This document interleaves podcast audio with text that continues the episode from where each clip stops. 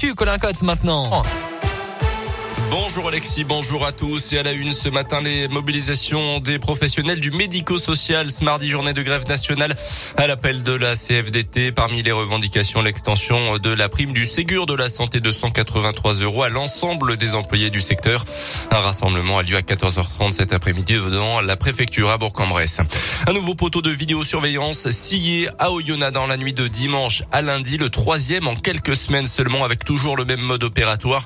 Cette fois, les malfaiteurs ont été pris en chasse par les forces de l'ordre. D'après le progrès, leur véhicule a ensuite glissé sur la chaussée enneigée en venant percuter des voitures en stationnement.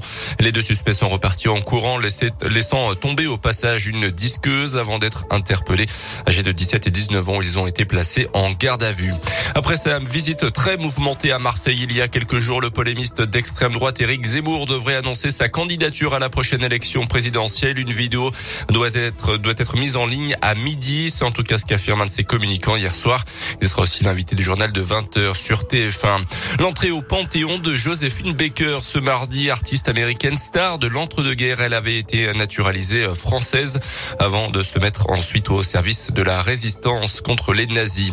On termine avec euh, du football et sans vraie surprise, l'Argentin Lionel Messi a de nouveau été sacré meilleur joueur du monde. L'Argentin de 34 ans a obtenu son septième ballon d'or hier soir. Il devance le buteur du Bayern Munich, Robert Lewandowski.